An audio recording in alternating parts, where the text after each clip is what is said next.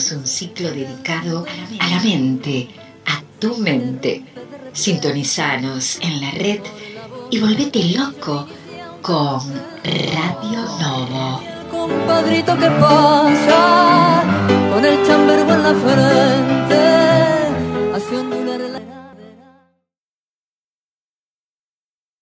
Estamos junto al psicólogo y sexólogo Bruno Ferreira en un nuevo programa aquí en Radio Novo y saludamos a toda su audiencia agradeciéndoles la comunicación y el afecto. Bruno, ¿qué tal? Hoy nos ha solicitado Estela que hablaras sobre un tema que, bueno, yo diría es un temazo cuando no tenemos trabajo, cuando nos quedamos sin trabajo, pasándolo en limpio desempleo, sus consecuencias psicológicas. Es todo el micrófono tuyo, Bruno Ferreira, respondiendo a tu audiencia.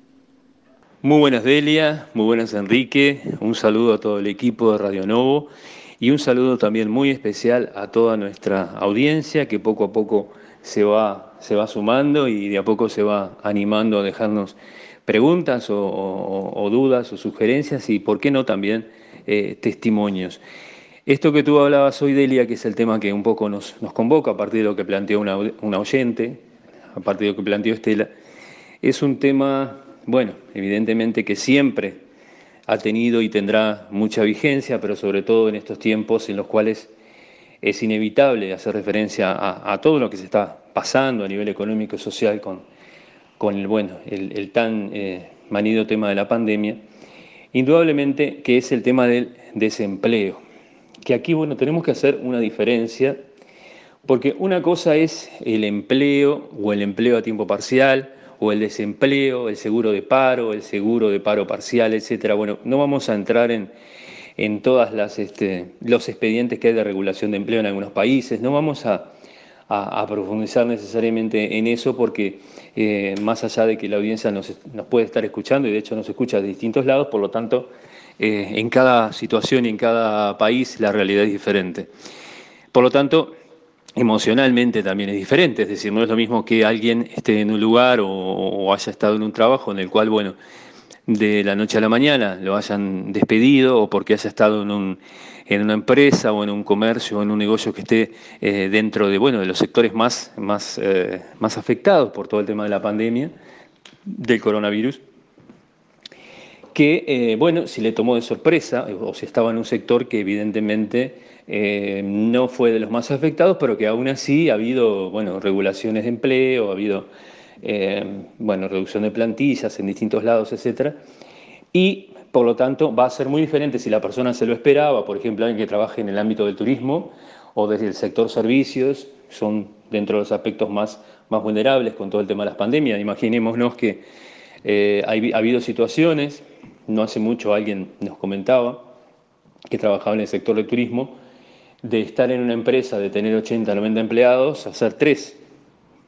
Así, tal cual suena, por más que suene como muy extremo, pero a veces la, realidad supera la ficción y, hay situaciones en las cuales se vive con especial angustia, ¿no? Y uno diría, bueno, ¿y qué hacen las otras eh, 70 y pico de personas, 80, ¿verdad? Que fueron en principio a, a un seguro de paro o un, un, expediente de regulación temporal de empleo, eh, independientemente, ya digo, de, cómo, de la denominación que, tiene en cada lado, en cada país, y cómo esta persona lo vivió.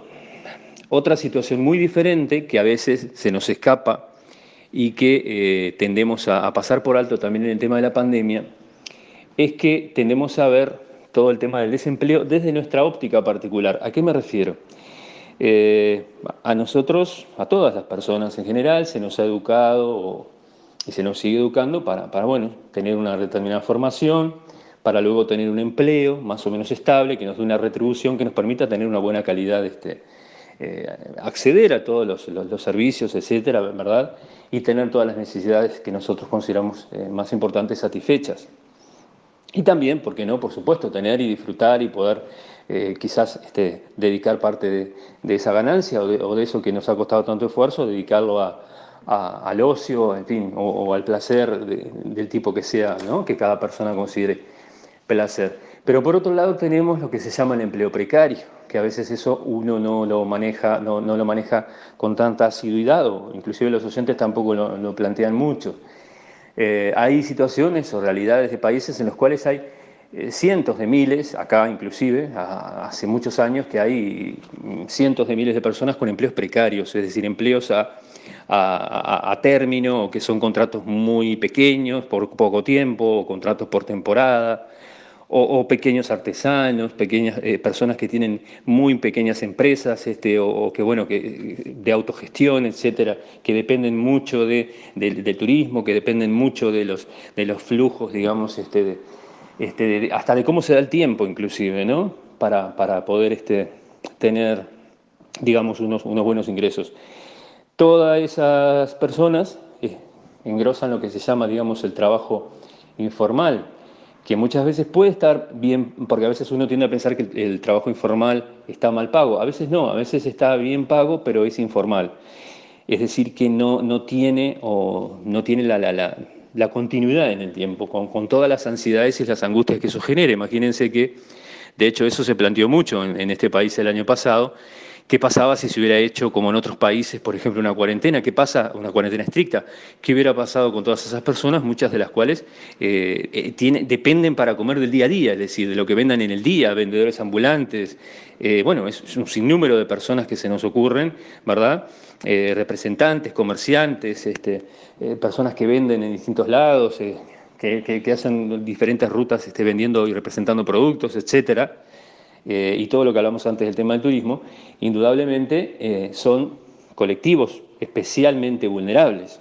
Evidentemente no es lo mismo alguien que tenga un empleo relativamente estable y de golpe sea despedido que una persona que tiene un empleo eh, o bueno, un empleo informal, digámoslo así, una actividad informal más que un empleo, y de buenas a primeras ve que sus ingresos eh, son, van mermando o directamente desaparecen. Uno diría, bueno, la persona de repente que tiene la, actividad más precaria, quizás al estar en una situación más, más, compleja, quizás esté más vulnerable. Y no necesariamente. Muchas veces, estoy pensando en un par de, personas que nos, nos comentaron no hace mucho, eh, personas que justamente tienen trabajos más estables y que ahora han sido, por ejemplo, despedidas, muchas veces son más vulnerables que aquellas que ya llevan años, digamos, entre comillas, este, eh, surcando la ola, en este sentido de decir, bueno, mm, más o menos improvisando, más o menos eh, armando, digamos, este, su, proyecto existencial y familiar en función de lo que van ganando. Y muchas veces esas personas eh, se terminan siendo más flexibles ante situaciones, digamos, de, crisis mucho más, mucho más extremas, como, como, como, la actual, que es mundial, es global, digamos, ¿no? por todo el tema del, del coronavirus, como hablábamos antes, que muchas veces otras personas que tienen un empleo estable, que luego terminan siendo como más, eh, más rígidas, es decir, a la hora de intentar buscar otro, otro empleo, otra, otra salida laboral. Ni que hablar que estamos en una época en la cual... Eh, uno de los grandes desafíos que tenemos es reinventarnos. Esto ya lo habíamos hablado en uno de los primeros, en el primer programa, en el segundo programa lo hablamos, porque alguien lo había planteado también un oyente, esto de reinventarnos a nosotros mismos, es decir, eh, como hablaba en este ejemplo anterior, ¿no? que hablaba un oyente de, de, la empresa de turismo que tenía ochenta y tantos empleados y de golpe se quedó con tres. Eh, de esos ochenta y tantos, nosotros podemos imaginar que todos reaccionaron de formas diferentes. Es decir, todos, desde el punto de vista laboral, quedaron en la misma situación. Pero ¿qué ocurre? Su, eh, volvemos a lo mismo, su estructura de personalidad, su, conflictiva, sus experiencias previas, sus vínculos, determinan que no todas las personas reaccionen de la misma manera.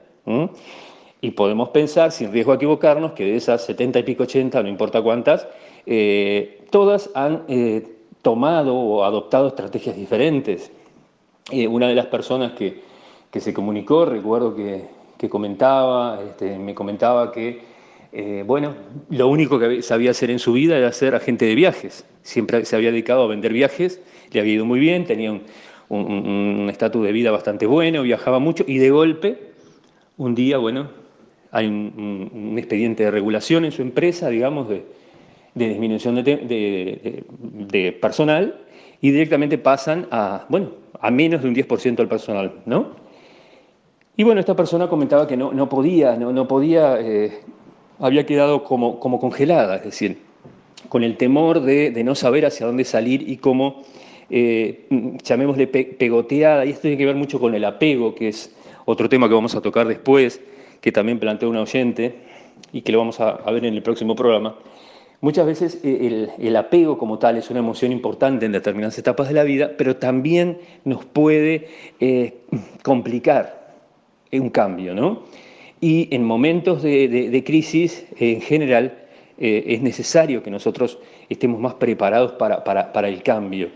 Un cambio que muchas veces no es sencillo, porque evidentemente muchos oyentes nos podrán decir, bueno, sí, es muy fácil decirlo, pero mi realidad no es la misma por la edad que tengo, porque vivo en un pueblo pequeño donde no hay trabajo, es difícil encontrar, o porque tengo una actividad donde, donde bueno, justamente está muy asociada a, los sectores más, más, más vulnerables ¿no? por esta situación actual, y es mucho más difícil encontrar trabajo. Pero el punto acá tiene que ver con más que con la situación en sí, que no es de lo que nosotros estamos hablando, evidentemente, ni de lo que la oyente en última instancia quería plantear, sino cómo cada persona reacciona, es decir, en función de su personalidad, evidentemente, ¿no? Porque acá, en última instancia, estamos hablando de las emociones. Es decir, imaginémonos, muchas personas han pasado por esa situación, que alguien llega un día a su empresa y, o al comercio, no importa dónde trabaje, y bueno, sin esperarlo, o bueno, esperándolo de alguna manera, pero no del todo consciente, su jefe o jefa o quien sea le dice que, bueno, que, va a prescindir de sus servicios. ¿no? Evidentemente, eh, la persona tiene que hacer eh, un duelo por esa situación, como cualquier otro duelo, como también lo hablamos con, cuando hablábamos de separación, eh, hay un primer momento, que es un momento como más de, descreimiento, como de impacto, en el cual la persona no puede creer que le esté pasando eso, ¿verdad? Eh, eso es natural y nadie tiene por qué sentirse asustado, al contrario, eso es una etapa eh, necesaria, digamos así, es una emoción que, hay que no hay que reprimir, sino al contrario porque forma parte de esto, ¿no? del proceso de duelo, para luego poder superar esa situación, para luego salir reforzado ¿no? y no salir más debilitado, que es de lo que se trata, de salir reforzado. Entonces, evidentemente, ante esa situación, la persona va a reaccionar entonces de diferentes maneras, pero más allá de la personalidad eh, y de la situación y de, y la situación personal, afectiva, emocional, sexual, de, de lo que se nos ocurra, todas las personas cuando se enfrentan al desempleo, se enfrentan a esta primera etapa, a esta primera reacción, que sería como la reacción más inmediata, es decir, esto no puede estar pasando, o eh, debe ser una broma, o me están haciendo una broma, no puede ser. Bueno, eh, de esa primera etapa, mucha gente eh, queda justamente enganchada en esa primera etapa, como era este, este oyente que que bueno, que no podía terminar de asimilar como él siendo tan buen empleado, etcétera, y que le había ido tan bien y que había logrado tanta cosa, de golpe, de la noche a la mañana se ve sin trabajo y no puede concebir ni se puede pensar a sí mismo en otra actividad que no sea esa. Bueno, ahí tenemos una dificultad, porque es decir, es una etapa necesaria en todo duelo por una situación que no se quiere, por ejemplo, dejar, como es el caso de supuestamente esta en concreto, pero que es necesario transitar, ¿verdad? Es un tránsito que es necesario hacer. ¿Para qué? Para pasar a la siguiente etapa. La siguiente etapa, digamos, cuando la persona mm, termina eh, recibiendo la, noticia, digamos, em, comienza a asimilar la noticia que efectivamente se quedó sin empleo, con todo lo que eso implica, los, ahí empiezan a aparecer los temores, las ansiedades y sobre todo la vulnerabilidad, porque es decir, no tenemos que eh, dejar eh, de lado el hecho de que eh, el trabajo, tal cual se concibe el mundo en el cual vivimos, las sociedades occidentales, en fin, en las cuales nosotros nos hemos educado y nos hemos subjetivado, el trabajo es uno de los grandes eh, vertebradores, uno de los grandes pilares de cualquier personalidad. Con esto no estoy diciendo que todo el mundo tenga que trabajar para sentirse mejor, ni mucho menos, ¿no? Hay gente que evidentemente, por las razones que sea, no necesita trabajar o ya terminó su ciclo laboral o directamente eh, no depende de un trabajo para, subsistir y no tiene por qué hacerlo. Pero otras personas sí, es decir, eh, yo diría que la inmensa mayoría de las personas, gran parte de, sus emociones, de su estado emocional, de su autoestima, de su imagen de sí, del vínculo con los demás, pasa por, eh, por el tener un trabajo, por el tener o no tener justamente ¿no? un trabajo. Entonces, tener claro esto, es decir, que nosotros no somos nuestro trabajo, somos mucho más que eso, es decir, eh, pensar que podemos trascender esa situación y podemos volver a lo mismo, lo que decía antes, reinventarnos, que no es fácil, pero tenemos que aprender a separar esto, es decir, nosotros no somos nuestro trabajo, de hecho nosotros hemos sido mucho más, no hemos estado siempre en ese lugar, quizás antes estábamos en otros trabajos, exploramos otras cosas, etc. Eh, cuando hablaba de las emociones, también me refería, por supuesto, eh, como planteaba, al tema de, la, autoestima, ¿no? Porque también el trabajo es muy estructurante de lo que es la autoestima, es decir, mucha gente se siente mejor o peor en función de si tiene o no tiene trabajo y además, hilando un poco más fino, se siente mejor o peor en función del trabajo que tiene. Porque los seres humanos tendemos a compararnos con los demás. Esto que en realidad podría ser bueno en cierta medida porque nos permite quizás, eh, bueno, superarnos, eh, hay veces que eh, la comparación en sí lo que hace es que la persona se frustre, porque es decir, se empieza a comparar con personas que están en otra situación o en otra coyuntura muy diferente y se plantea unos objetivos que quizás no pueda alcanzar. Entonces quizás lo mejor sea plantearse objetivos más realistas y luego a lo mejor los otros sí se pueden alcanzar. De hecho, sí, sí hay que lograr luchar para alcanzarlos, pero primero un paso a paso, ¿no? Es decir, como ir subiendo una escalera peldaño a peldaño. Por lo tanto, bueno, ¿Qué pasa a partir de este momento, ¿no? cuando la persona recibe la noticia, lo que hablamos antes, de que ha quedado desempleada, que va a ir al seguro de paro, que directamente la empresa se cierra? Hay situaciones mucho más dramáticas todavía, que están ocurriendo eh, acá y en, otros países, en este momento mientras estamos hablando, y desde hace un año por lo menos, y bueno, lamentablemente van a seguir ocurriendo durante este año, por lo menos. Evidentemente la persona a partir de ese momento, bueno, tiene que empezar a manejar todas las emociones que se le vienen a flor de piel, porque claro, lo primero que si a alguien se le ocurre es, bueno, si me quedo sin trabajo, ¿cómo voy a pagar el alquiler? El alquiler del apartamento, ¿cómo voy a pagar si tengo hijos? Eh, el, colegio de los hijos, si lo mando a un colegio privado, etcétera, o si los mando al público, no importa, es decir, cómo voy a pagar los útiles, cómo voy a pagar el transporte, los gastos cotidianos, cómo voy a pagarle, eh, en fin, el uniforme, la túnica, lo que sea, los cuadernos o, los libros o lo que sea, ¿no? Es decir, em, empiezan a aparecer todo, todo tema de, inseguridades. Que esto también va a estar condicionado, por eso yo hablaba de lo emocional, con en qué situación esté cada persona. Es decir, no es lo mismo que la persona que quede desempleada sea una persona que esté en pareja, a que sea una persona que, bueno, que tenga un vínculo casual, simplemente, o a que se esté sola, o que tenga una familia a su cargo, o que no tenga nadie a su cargo. Evidentemente, cuanto más eh, personas tenga a su cargo, si realmente es, es como el, pilar central, digamos, de, esa casa o de esa familia, indudablemente la angustia va a ser mucho mayor que si, eh, bueno, hay otro miembro de la familia que sigue trabajando, entonces de alguna manera las necesidades básicas siguen estando cubiertas y no está, no está en riesgo la, la supervivencia, digámoslo así, ¿no? Es decir, que a los factores emocionales, que es lo que estamos hablando, también no podemos dejar de lado los factores, los factores coyunturales.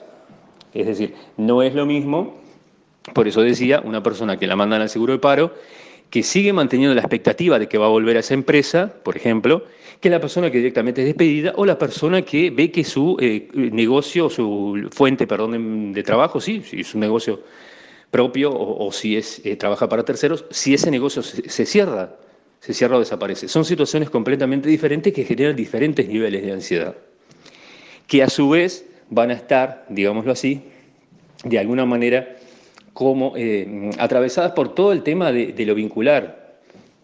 No solo si la persona está sola o no está sola, sino también en qué estado emocional está y qué sostenes tiene, qué redes de sostén tiene a nivel vincular. Y no me estoy refiriendo solo a pareja, me estoy refiriendo a todos los, demás eh, sistemas en los cuales la persona interactúa a nivel ya sea familiar, si tiene familia, bueno, si no la tiene a nivel de amigos o, de otro tipo de redes. Acá, eh, si bien no hay fórmulas eh, infalibles, ¿verdad? Eh, en ningún plano existen, y mucho menos en, todo lo que tiene que ver con, las situaciones este, de ansiedad o, concretamente de estrés o de angustia, como puede ser el desempleo. No existe una fórmula digamos, 100% efectiva, pero lo que sí existe es como una serie de, de, bueno, de lineamientos que, son bastante necesarios que tenemos que seguir. ¿no? Uno de estos es lo que yo hablaba al principio, transitar por estas etapas del duelo, es decir, no resistirse, ¿no? no decir, bueno, me voy corriendo a tomar un antidepresivo para ver si mañana me siento bien y salgo a buscar trabajo. Sí, sí, saldré, pero necesito tomarme el tiempo para bajar a tierra, para pensar qué es lo que acaba de pasar y qué es lo que eso me genera, y qué es lo que eso ha generado en mi entorno y qué es lo que eh, genera con respecto a mi eh, eh, estabilidad emocional, vincular e inclusive sexual, que esto lo vamos a tocar después también, por supuesto, ¿no? porque si estamos hablando de que el trabajo está muy estrechamente ligado a la autoestima, ligado, perdón, a la autoestima y también a la imagen de sí y a la seguridad en uno mismo, indiscutiblemente que esto también se va a traducir en, en un deterioro de la vida sexual, es más que probable porque si la persona se queda sin trabajo y su, compañero o su compañera no, eso también va a ser diferente a que si los dos se han quedado sin trabajo o, si uno se queda sin trabajo de vez en cuando. Es decir, esto también va a hacer este, eh, un ruido diferente, digamos, ¿no? a nivel de la pareja o a nivel, eh, y a nivel concretamente sexual. Eh, nosotros, como decíamos antes, nos educan para tener un trabajo, para, tener, para ser independientes, para salir adelante por nuestra cuenta, para construir una familia, etcétera, etcétera. Más allá de cuál sea nuestra edad o cuál sea nuestra singularidad o cuáles sean nuestros, nuestros gustos o emociones, el guion es siempre más o menos el mismo. Es decir, la idea es estudiar, después tener un trabajo, después mejorar, después, etcétera, no tener una cierta estabilidad y eventualmente, no todo el mundo, pero eventualmente formar una familia o, o no, pero bueno, tener una cierta estabilidad. Cuando ese guion, digámoslo así, se resquebraja, como pasa con el desempleo no esperado o con estas crisis mundiales, así, de, que evidentemente no son coyunturales, sino que, bueno, tienden a durar más allá de lo esperado.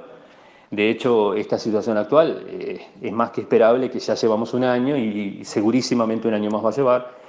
Este, si bien, bueno, esperemos que vaya mejorando día a día ¿no? y que no sea tan, tan duro como el año pasado, pero más allá de eso, eh, evidentemente la persona, cada una de las personas nos tenemos que reinventar, es decir, tenemos que tratar de, entender esto que yo decía al principio, que nosotros no somos solamente nuestro trabajo, somos más cosas, hemos aprendido más habilidades en la vida. Y muchas veces el conseguir un trabajo nuevo o el salir adelante no tiene que ver, como mucha gente cree, solamente con la formación. Es más, hay veces que la formación eh, más que ser un factor eh, favorable, muchas veces lo que hace es dificultar perdón, que la persona logre salir adelante. ¿A qué me refiero? Volviendo al caso de este oyente ¿no? que trabajaba en una agencia de viajes. Él estaba tan, tan eh, digamos, en su rol de agente de viajes, había hecho cursos, cursos de especialización, etcétera, de capacitación, de congresos, de encuentros sobre, sobre turismo, etcétera, que no podía pensarse más allá de eh, su ser, eh, digamos, a partir de ese rol. No sé si me explico. Quizás otra persona que haya pasado por otros trabajos o por otras situaciones, y yo sacaría el quizás, es más que probable que una persona que durante su vida o su historia laboral, etcétera, o bien no haya tenido un trabajo estable o formal, o bien haya cambiado muchas veces de trabajo, quizás haya desarrollado, y vuelvo a decirlo, sin el quizás, es casi seguro que ha desarrollado, una mayor flexibilidad como para adaptarse a nuevas situaciones, ¿verdad? Es decir, traduciéndolo de alguna manera, decir, bueno, si yo hace cinco años me dedicaba a otra cosa, eh, puedo de repente intentar recuperar aquello en lo que yo trabajaba hace cinco años, hacerlo por mi cuenta, eh, dedicarme al oficio aquel que dejé hace tantos años, o, bueno, o recuperar eh, algún otro tipo de, actividad o de habilidad que tengo que por, el tema de la vorágine laboral fui dejando por el camino, etcétera. Por lo tanto, cada situación va eh, a tener un, matiz diferente con esto del desempleo. Lo que sí tenemos que tener claro es, volviendo a esto de que no hay fórmulas, pero sí hay determinados lineamientos que tenemos que eh, manejar. En una situación de desempleo, evidentemente, que genera, como decíamos antes, vulnerabilidad, esa vulnerabilidad genera ansiedad, en muchos casos angustia. Por lo tanto, la persona lo que tiene que hacer antes que nada es no estar sola. No, no me refiero a sola físicamente, sino a no, a no aislarse a nivel vincular, a nivel emocional, es decir, expresar lo que está sintiendo, no tener temor a expresar los temores que está teniendo, ¿se entiende? Porque si no, a la carga del desempleo y la angustia que eso genera, mucha gente suma una segunda carga a su mochila, que es el hecho de fingir que está bien. Y no se trata de fingir que se está bien, sino realmente, ya digo, transitar esa etapa y para transitarla como seres sociales que somos necesitamos de otros, de otras personas que nos apoyen, que de la misma forma que nosotros las hemos apoyado a ellas en algún momento, todos en algún momento hemos necesitado ser, ser sostenidos y también ser un sostén para alguien.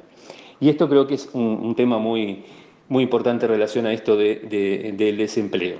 Eh, por lo tanto, digamos, eh, cada situación eh, va a ser diferente y, bueno, redondeando un poco con un tema que, que tocamos hace un ratito y que también una, una oyente nos había preguntado hace, hace un rato, si bien yo ya lo había tocado, como que pidió que de alguna manera ahondáramos un poco más, que es en el tema de la sexualidad. Bueno, evidentemente, si hablamos de que el trabajo tiene que ver con la autoestima, está, está digamos, directamente asociado con el tema de la autoestima, y la autoestima está directamente relacionada con el cómo nos sentimos y cómo nos vemos a nosotros mismos, y la sexualidad tiene que ver directamente con cómo nos sentimos y cómo nos vemos a nosotros mismos y qué tan cómodos o tan conformes estamos con nuestra imagen y con, y con nuestro cuerpo y con nuestra situación eh, laboral y social en general, indiscutiblemente que esto va a repercutir. Pero volvemos a lo mismo. Es decir, acá eh, la llave principal es el diálogo, porque si no, imaginemos una persona que queda en el paro. Encima de todas estas ansiedades, bueno, eh, siente que no lo puede contar porque eh, tiene que proteger o, de alguna manera seguir sosteniendo un celular frente a su familia o a su pareja. Encima siente que tampoco lo puede expresar a nivel sexual, sino que tiene que mantener más o menos una sexualidad esperable de acuerdo a lo que él considera esperable, ¿no? O, satisfacer a su pareja, o, siente que tiene que satisfacerlo, satisfacerla, etc. Indudablemente ahí se va cargando con más mochilas. Por lo tanto, la fórmula tiene que ver, entre comillas fórmula, como decía antes, con el diálogo, con el no, no aislarse y sobre todo con el intentar eh, mirar también hacia atrás. Y hay veces que es necesario mirar hacia atrás ¿Qué aprendizajes tuvimos nosotros? ¿Qué cosas dejamos por el camino que en esta situación nos podrían servir para salir adelante, verdad? Ya sea un oficio, ya sea eh, un hobby que tuvimos en el pasado, que de alguna manera lo podemos este, reconvertir y transformarlo en un, en, un, emprendimiento, etcétera, ¿no? Pero por sobre todas las cosas eso, no quedarnos en esa situación de lo que ya fue, sino empezar a mirar hacia adelante pero también tomando elementos del pasado, como decía, de esos aprendizajes que nos pueden servir ahora, y también y fundamentalmente no cerrarnos, ¿verdad? Esto que hablamos de ella, de decir, bueno, eh, hablarlo, ¿verdad? Con quien tengamos al lado. Si tenemos pareja, con nuestra pareja. Si tenemos familia, con nuestra familia. Si no la tenemos, bueno, con los amigos, con, las personas que nosotros consideremos que son significativas en nuestra vida o en nuestro entorno. Por lo tanto, un poco eh, resumiendo, diríamos que eh, todo el tema del desempleo y todo lo que, lo que moviliza, en última instancia eh, tiene que ver con, con la comunicación o la falta de. Es decir, la comunicación puede transformarse en, en, un, en, un, nivel indispensable, diría yo, de, ayuda, en un registro de ayuda, o puede transformarse la falta de comunicación, mejor dicho, la falta de buena comunicación, puede transformarse en una carga más, en una piedra más en esa mochila que ya de por sí es pesada. Por lo tanto, eh, lo que podemos este, un poco decirle a todos nuestros oyentes, los que mandaron preguntas y, bueno, y aquellas personas que podrían estar pensando en esto, es que eh, evidentemente los pasos importantes son esos. Y se sintetizan en última instancia en el diálogo con uno mismo, es decir, con qué cosas yo puedo hacer o no puedo hacer para salir adelante, eh, para no dejarme llevar por la ola, sino ser yo quien controle esa ola, digámoslo así, de alguna manera. Y ese control también tiene que ver con, eh, bueno, dejarnos sostener, dejarnos que los demás nos vean vulnerables también. Eso no es motivo de vergüenza, ni muchísimo menos. No tenemos por qué sentirnos avergonzados si nos sentimos tristes o nos sentimos deprimidos o estamos eh, ansiosos o angustiados porque, porque, bueno, porque ese trabajo que tanto queríamos ya no va a estar o no va a estar durante unos meses, etc. Al contrario, tenemos que expresarlo eh, y compartirlo y eso indiscutiblemente genera mayores niveles de intimidad.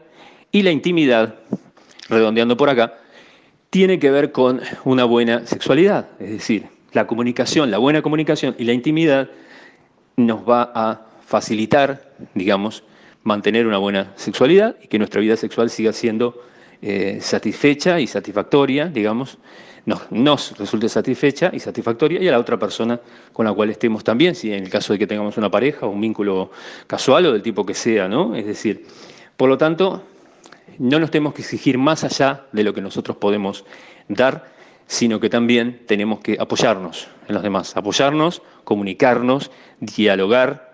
Todo esto genera intimidad, ¿verdad? La intimidad no es solamente estar de a dos, ni en, ni en una habitación, eh, digamos, alejados del resto. Intimidad tiene que ver con eso, con el conectar, con el contactar con la otra persona, con el sentir lo que la otra persona está sintiendo. ¿Mm? Y bueno, yo un poco dejaría por acá y les invitaría que una vez más a toda la audiencia que nos dejen este, dudas, consultas, sugerencias y, también nos dejen testimonios acerca de cómo han transitado esta situación de desempleo o bueno, o cómo la están transitando, ¿no? Si, si lo están viviendo en este momento y qué soluciones se les han ocurrido o en qué cosas han pensado para, digamos, de alguna manera eh, empezar de nuevo o, retomar una vieja actividad o de alguna manera eh, retomar el control de, de, su, de su cotidianidad, ¿no? que de eso se trata en definitiva. Así que más o menos eh, yo me despido por acá y aprovecho a mandar un saludo a Delia, a Enrique una vez más, a todo el equipo de Radio Novo y a toda la audiencia y nos vemos en el próximo programa. Un saludo. Chau, chau.